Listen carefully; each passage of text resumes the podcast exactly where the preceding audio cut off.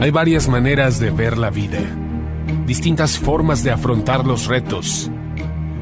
Cada palabra y acción tiene un resultado. Crisis o cambio. Imposibilidad u oportunidad. Derrota o victoria. Destino o decisiones. Culpabilidad o responsabilidad. Mentira o verdad. Víctima o vencedor. La diferencia se marca en los pensamientos, las ideas y las acciones. Esto es Mensajes de Victoria con Marco Tulio Carrascosa.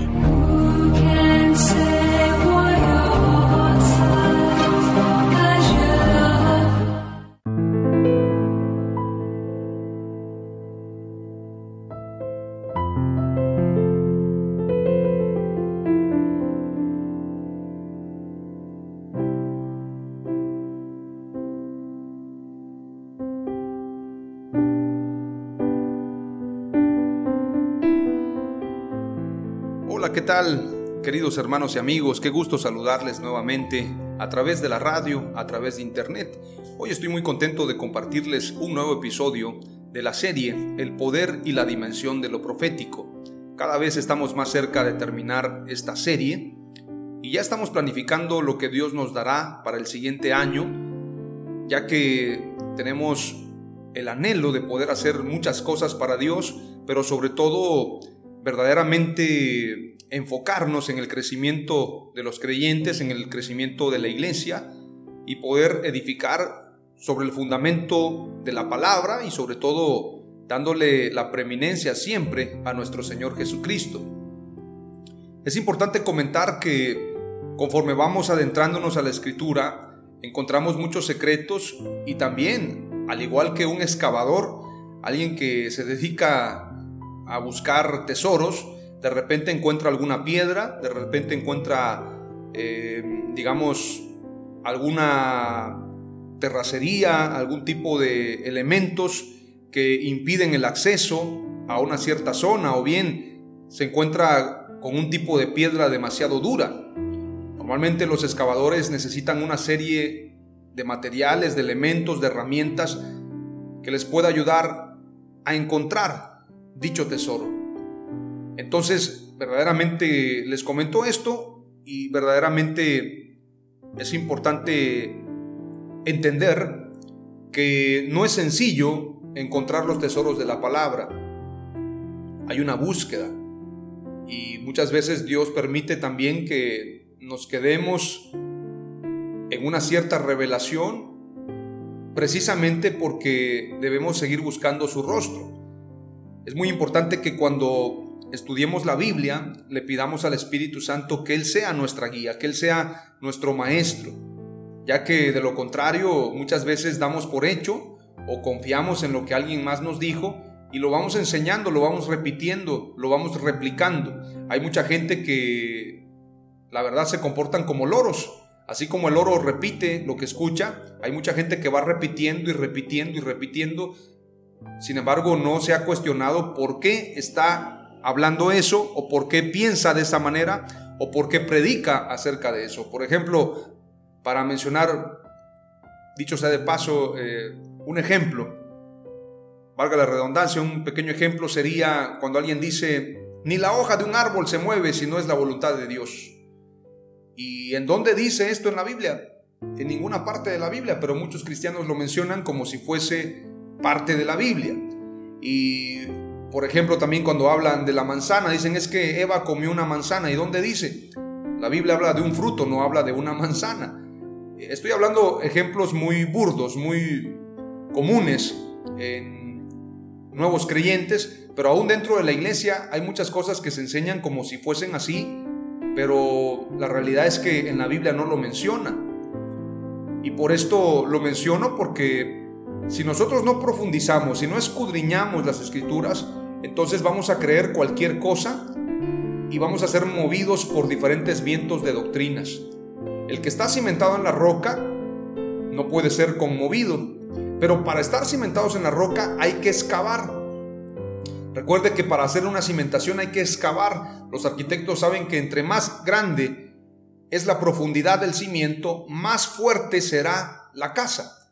Si es un cimiento pequeño, pues entonces la casa puede ser movida por un terremoto o por un huracán. Todo depende de la cantidad, en este caso, eh, la cantidad de material que se invierta para el cimiento o la profundidad o bien el tipo de cimiento que se le ponga. Siempre será mejor la piedra. Por muy fuerte que sea el cemento, por muy fuerte que sea la mezcla, nunca se comparará un cimiento de cemento con un cimiento de piedra. Y esto lo comento para que entendamos que la revelación y el cimiento de las vidas de los creyentes tiene que ser en Jesús. Hoy quiero compartirte Ezequiel 33, haciendo concordancia con Ezequiel capítulo 3, versículo 16 al 21, que te compartí precisamente en el episodio anterior. Quiero leerte la palabra y pedirle al Espíritu Santo que nos dé revelación sobre este pasaje y que entendamos lo que Él quiere hablarnos a la iglesia de hoy. Ezequiel 33, versículo 1 en adelante dice, vino a mí palabra de Jehová diciendo, Hijo de hombre, habla a los hijos de tu pueblo y diles, cuando trajere yo espada sobre la tierra, y el pueblo de la tierra tomare un hombre de su territorio y lo pusiere por atalaya, y él viere venir la espada sobre la tierra, y tocare la trompeta y avisare al pueblo, cualquiera que oyere el sonido de su trompeta y no se apercibiere, y viniendo la espada lo hiriere, su sangre será sobre su cabeza. El sonido de la trompeta oyó y no se apercibió. Su sangre será sobre él. Mas el que se apercibiere librará su vida. Pero si el atalaya viere venir la espada y no tocare trompeta, y el pueblo no se apercibiere, y viniendo la espada hiere de él a alguno, este fue tomado por causa de su pecado pero demandaré su sangre de mano del atalaya, para que se den cuenta la gran responsabilidad del atalaya. La figura de un atalaya representa precisamente una persona que da el aviso, alguien que toca la trompeta, alguien que avisa, una alerta, una alarma, ya que viene un juicio, viene una espada sobre la tierra y entonces tiene que avisar al pueblo. El atalaya tiene que estar posicionado en un lugar alto, las atalayas eran precisamente torres muy altas. Y el que anunciaba ahí era una persona que podía tener una visión clara y tenía una trompeta para hacer sonarla. El sonido de la trompeta sin duda alguna tenía un código. Cada sonido, así como cuando usted escucha el sonido de una sirena de la policía o de la ambulancia, hay algunos expertos en codificar o bien decodificar los sonidos de la ambulancia. Cuando suena la ambulancia, alguien dice, es una emergencia urgente, valga la redundancia, es decir, alguien que va eh, peligrando su vida. Hay otro tipo de sirena, sin duda alguna, que nos habla de una persona que tiene un problema, sí, a lo mejor recibió un golpe, pero no va tan mal, no va en un estado muy grave. Eh, también me imagino que deben tener algún tipo de sonido para una mujer embarazada. Lo mismo, en el caso de la policía, hay un tipo de sonido, por ejemplo, para decir estaciónese, le, tocan la sirena a alguien para decirle estacionate, o bien para decirle estás detenido. O sea, la sirena tiene diferentes sonidos, de igual manera la trompeta. Con esto quiero explicar que los predicadores tienen que ser específicos en lo que están anunciando. Los predicadores, los atalayas, tienen que hablar con exactitud. Porque el pueblo probablemente no va a entender lo que el profeta, lo que el predicador, lo que el ministro está anunciando. Y cuando dije profeta, no vaya a malentender, no estoy hablando de profetas del tiempo antiguo, sino hablo de las personas que son mensajeros, que tienen un don profético. Tenemos que hablar específicamente. Si Dios nos habló, si Dios nos permite profetizar, la profecía tiene que ser específica tiene que ser clara, tiene que ser precisa. Entonces, de esta manera el pueblo va a entender. Si la persona no atendió el llamado y el profeta anunció, entonces la sangre no será sobre el profeta, sino más bien sobre la persona que, habiendo escuchado la trompeta, no obedeció al llamado. Mas si la espada cayere sobre aquella persona que por su pecado tiene una consecuencia, pero el profeta no avisó, o bien el atalaya, para que usted me comprenda de mejor manera, si el atalaya no dio el anuncio, entonces la responsabilidad será en el atalaya. Y esto es un problema para muchos. Muchas veces queremos sonar políticamente correctos, no queremos cerrarnos puertas. Los profetas de Dios no eran populares, los profetas tampoco eran aplaudidos. Muchos profetas eran odiados, perseguidos. No eran aceptados a causa de las profecías que anunciaban y tenían que hablar con toda firmeza. Hay un profeta en la Biblia al que no lo querían porque siempre que profetizaba hablaba noticias que para el rey Acap no eran las mejores. Voy a leer este pasaje muy rápidamente para hacer concordancia con lo que te estoy diciendo. Te recomiendo que estudies Primero de Reyes 22. Voy a leerte solamente el versículo 8. Y el rey de Israel dijo a Josafat, Todavía queda un hombre por medio de quien podemos consultar al Señor, pero lo aborrezco porque no profetiza lo bueno en cuanto a mí, sino lo malo. Es Micaías, hijo de Imla. Pero Josafat dijo, no hable el rey así. Es precisamente Micaías quien profetizó la derrota de Acab, el rey de Israel. Entonces, los profetas son la clara imagen de los atalayas y hoy en día los predicadores somos atalayas. La iglesia es la voz profética de Dios en la tierra, es decir, somos su cuerpo y tenemos que hablar, pero precisamente como atalayas no podemos poner a disposición el mensaje. Dicho sea de paso, los medios de comunicación también se cree que son atalayas. Sin embargo, muchas veces hay medios de comunicación que se corrompen. Dan las noticias que el gobernante permite que se den. O bien las que están pagadas, las que no están pagadas o no generan recursos, simplemente no las difunden. Lo mismo pasa en la iglesia. Así como la corrupción está en los medios de comunicación, en los periódicos, en la información y en la comunicación obviamente, esto mismo ha pasado precisamente en la iglesia. Muchos no predican la verdad porque esto les va a generar problemas. La gente se va a ir de la iglesia, mucha gente no se va a congregar aquí, me voy a quedar sin nadie y, ahora cómo pago los gastos del templo. Entonces mejor predico lo que la gente quiere oír. Pero esto no es ser un atalaya. Un atalaya tiene que decir las cosas como son. De lo contrario, quien nos pedirá cuentas es Dios. Voy a ir rápidamente a lo que dice el versículo 7. A ti pues, hijo de hombre, te he puesto por atalaya a la casa de Israel, y oirás la palabra de mi boca, es decir, lo que Dios dice. El atalaya tiene que decir exactamente lo que Dios dijo. Y los amonestarás de mi parte. No dice y los felicitarás. Y no dice y los motivarás de mi parte. Y los amonestarás de mi parte. Amonestación. ¿Qué es amonestación? Veamos el significado. Amonestación tiene que ver con una advertencia severa que se dirige a una persona. Por ejemplo, te voy a poner un caso. Una persona va en un camino equivocado, yo soy un agente de tránsito y resulta que ese camino tiene un barranco, tiene un despeñadero.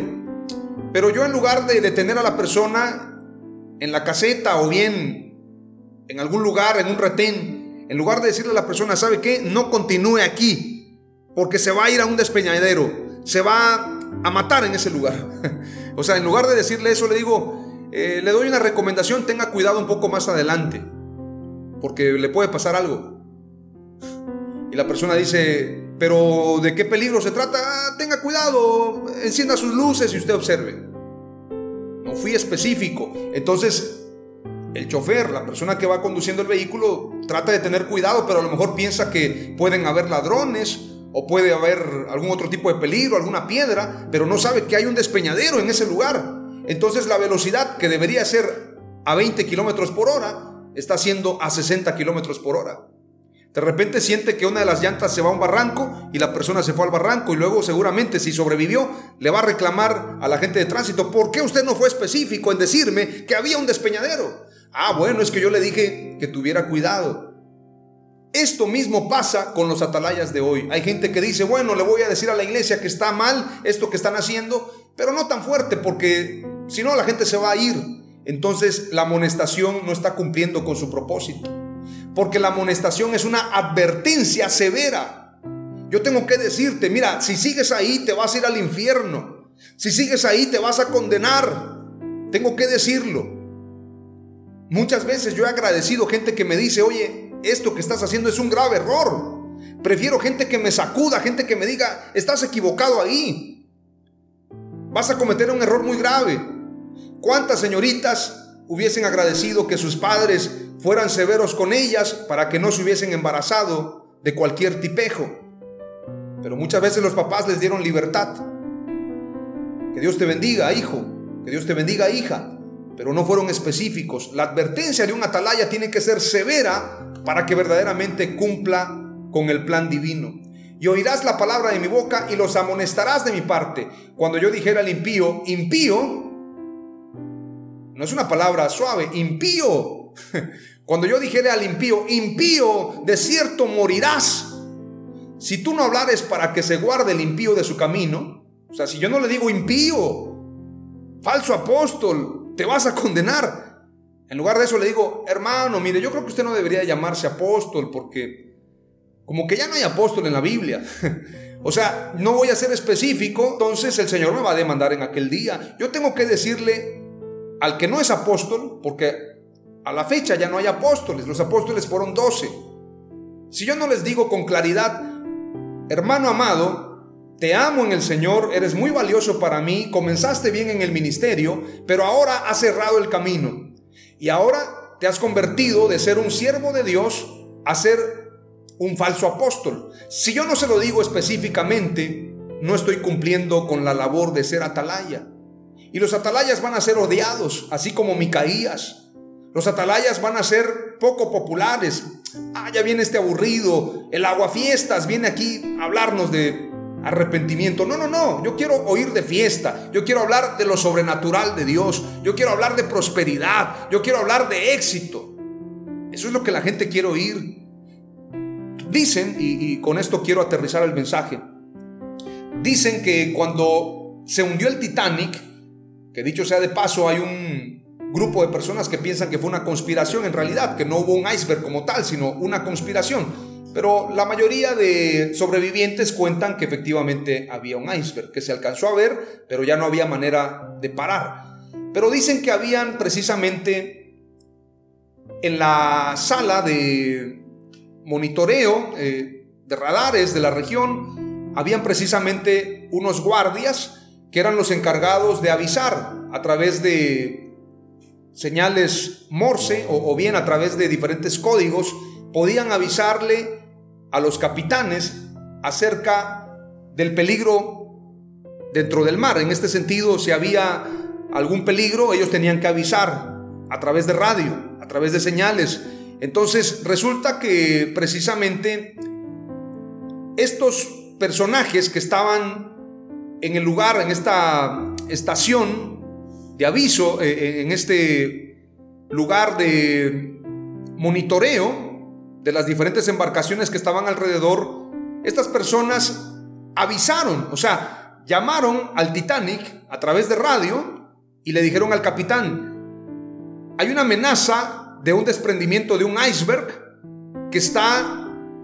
prácticamente muy cerca de donde estamos nosotros y en el radio nos aparece que ustedes están adentrándose a esa zona de peligro. Es necesario que paren ya. Cuentan que el capitán mandó a decir, déjennos de fastidiar, queremos disfrutar nuestro Titanic. Entonces, los atalayas, por llamarlos así, los cuidadores del mar, los jefes de seguridad de esa área volvieron a avisar hasta cuatro veces. Cuentan que el último llamado recibió un insulto por parte del ayudante del capitán diciéndole, déjanos en paz, ya estamos cansados de tus avisos, no hay ningún iceberg, no nos va a pasar nada, estamos muy seguros, este barco ni siquiera Dios lo puede hundir. Entonces, precisamente, estos guardias decidieron apagar sus radios. Dijeron, bueno, ya cumplimos. A ver qué pasa.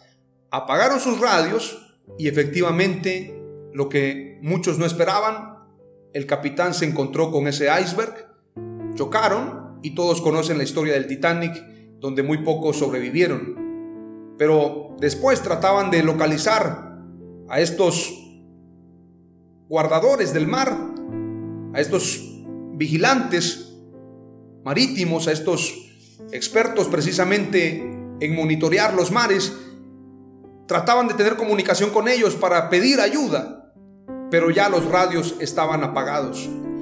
Esto es el peligro. El atalaya no se debe cansar de anunciar todo el tiempo. Anunciar, anunciar, anunciar a tiempo y fuera de tiempo. Sin duda alguna, tendríamos que juzgar no solamente al capitán que hundió el Titanic, sino también a los que tenían que dar el aviso. Tuvieron que hacerlo una y otra vez, es decir, los responsables fueron ellos también. Hoy en día, precisamente, muchos no están atendiendo el llamado de los atalayas. Nos tildan de locos, de amargados, de soberbios, de jueces. ¿Quién te crees tú para andar juzgando la vida de nuestro apóstol? ¿Quién eres tú? Bueno, para nada. ¿Acaso tienes los frutos que él tiene? ¿Acaso tú eres alguien? Y la gente no atiende.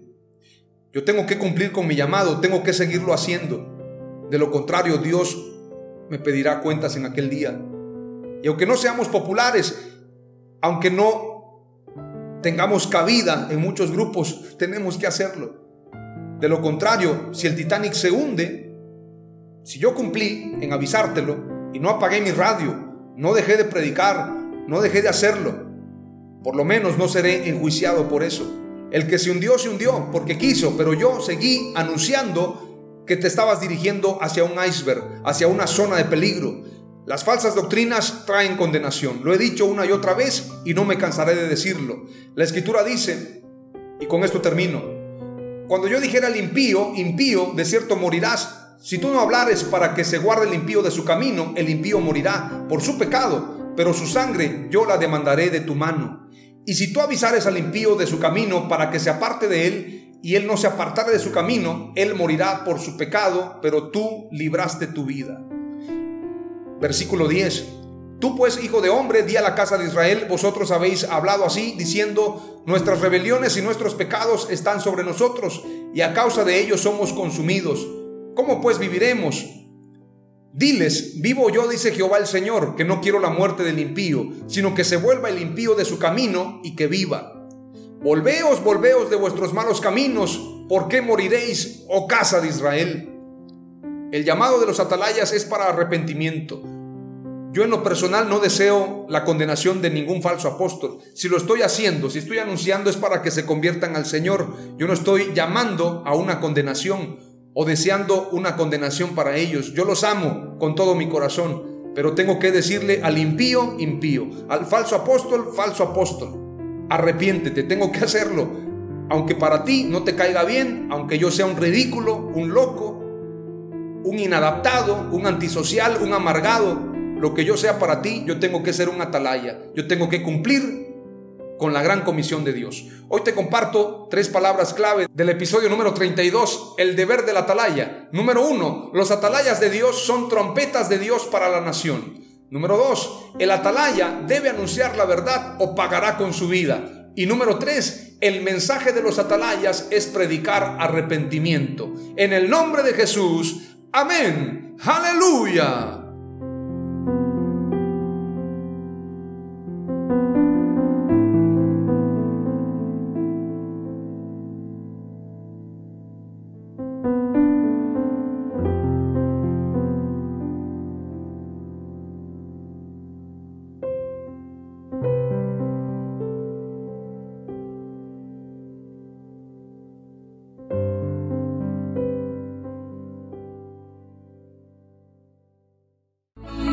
Esto fue Mensajes de Victoria con Marco Tulio Carrascosa. Gracias por escucharnos y seguirnos en nuestras redes sociales. Si deseas invitarnos a tu ciudad, escríbenos por inbox o al WhatsApp 961 66 882 99 961 66 882 99.